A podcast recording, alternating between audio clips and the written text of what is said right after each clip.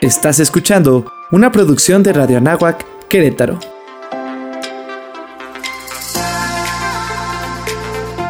Amplía tu sentido.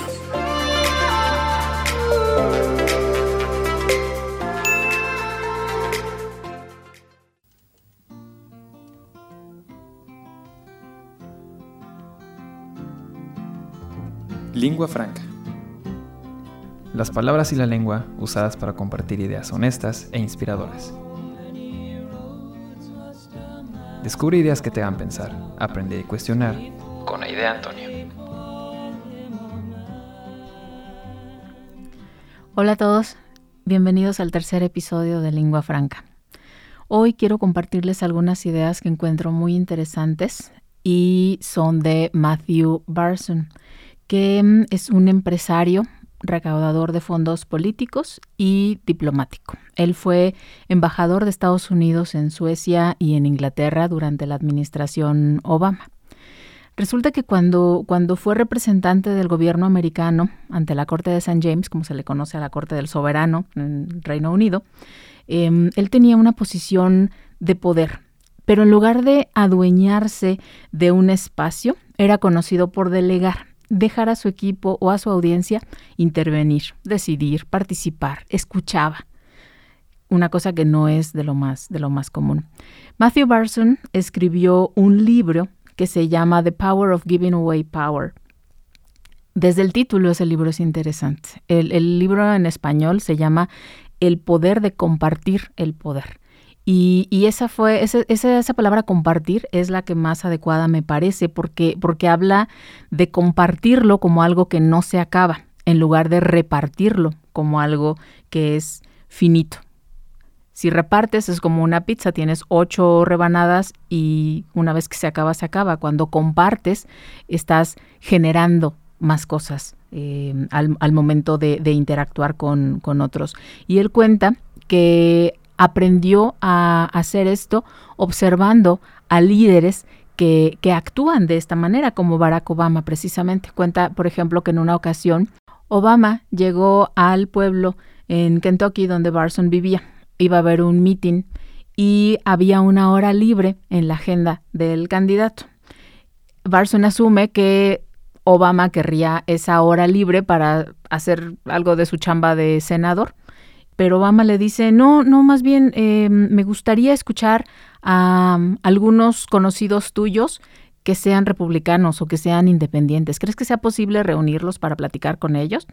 Y Barson se da la tarea de invitarlos, junta a un grupo de personas que estén interesadas en conocer al candidato y cuando le preguntan a Barson acerca de qué ocurrió en esa, en esa reunión y si Obama había iluminado el espacio con su, con su carisma y su talento y sus habilidades oratorias, eh, Barson reflexionaba y decía, ah, caray, a mí se me hace que, pues sí, el, la habitación, el, el espacio se iluminó, pero no porque Obama se adueñara del escenario y mostrara que es un personajazo, sino porque hizo muchísimas preguntas escuchó lo que los invitados tenían para, para decir y mm, los escuchó hablar sobre sus miedos y sobre sus esperanzas y todo el mundo se fue convencido de que Obama es un gran orador cuando en realidad casi no habló.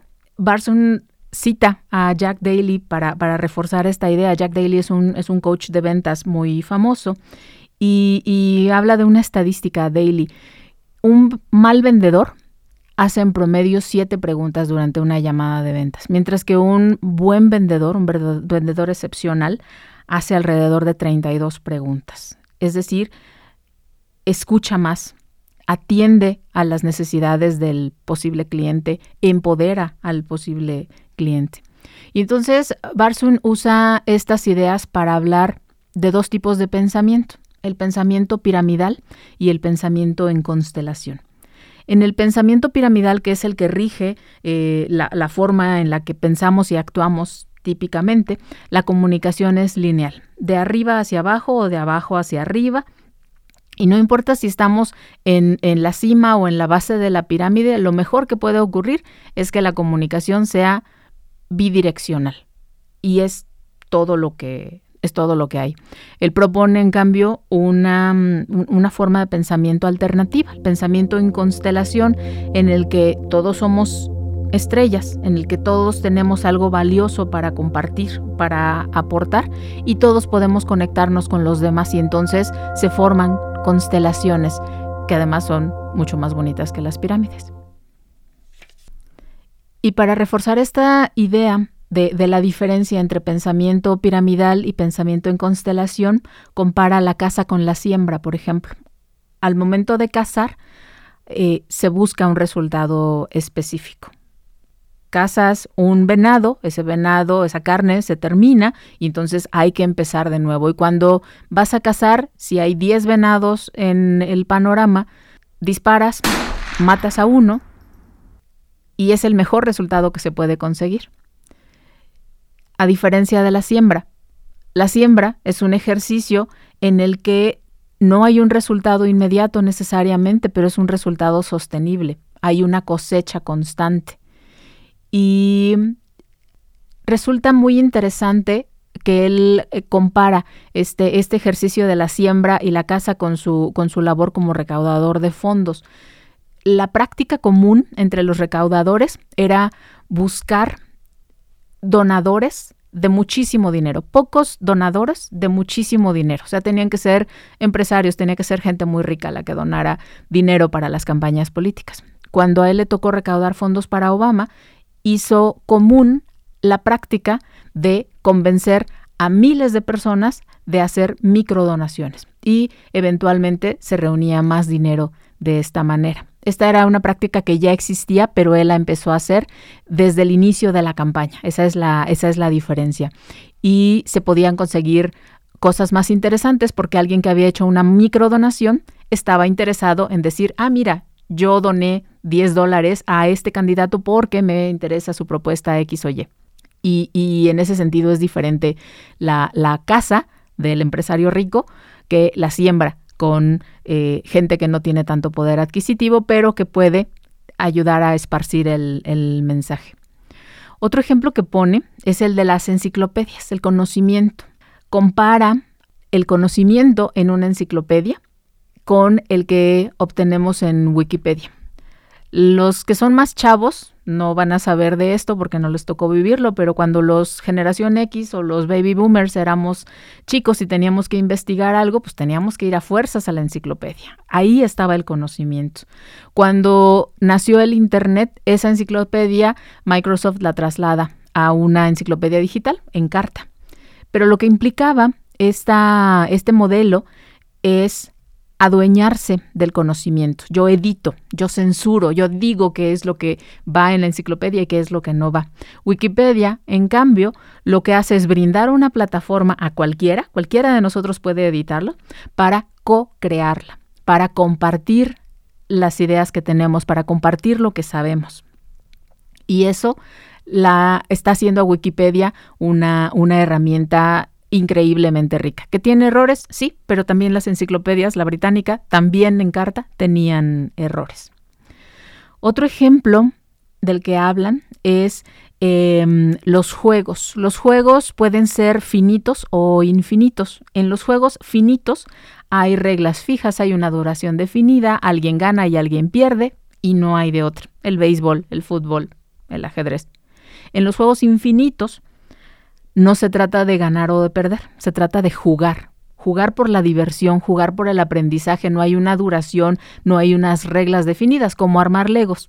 Cualquiera puede incorporarse en cualquier momento em, y, es una colaboración diferente. La intención es solamente pasar un buen rato. Otra idea bien interesante de la que habla es de em, blanco y negro. Y él propone una oración para completar. El mundo no es blanco y negro, es... Y entonces, 8 de cada 10 personas dicen, pues es gris, hay, hay distintas tonalidades de gris en el espectro.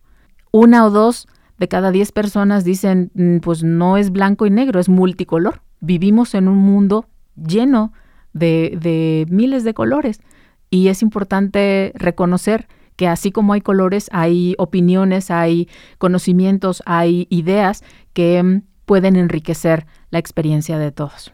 Y un, un ejemplo adicional es el de manejar, manejar un carro. En Suecia, cuando, cuando Barson fue embajador, se encontró con, con, unos experimentos en los que querían ver cuál era la forma ideal de conducir un auto. Y mm, cuenta que pusieron algunos de los pues, de sus conejillos de indias eh, que, estaban dispuestos a ver qué consecuencias traía cada, cada práctica, los pusieron a mandar mensajes, a distraerse en el teléfono, eh, a, no poner atención realmente a, la carretera y obviamente tuvieron accidentes, ¿no? Al, mandar mensajes y, estar distraídos, chocaron los carros. Y pusieron a otros a estar completamente enfocados eh, al frente, solo viendo la carretera. Y resulta que ese extremo también conduce a accidentes porque se genera una visión de túnel y eventualmente el cerebro se distrae porque el cerebro está hecho para, para vivir un montón de estímulos, para estar atendiendo a estímulos constantemente. Entonces, cuando solo tiene una cosa por hacer, se va.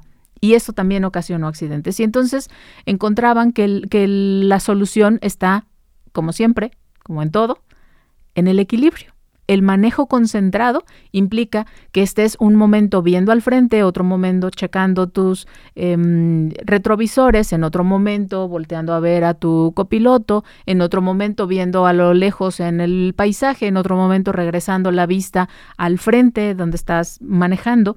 Ese equilibrio es el que permite que fluya un, manejo cuidado y, consciente. Y entonces lo que Barson propone es justamente eso, el, Em, enfocarnos en, procesos en lugar de eventos, eh, buscar el equilibrio y una idea bien interesante es que en las cosas importantes en la vida no se gana ni se pierde.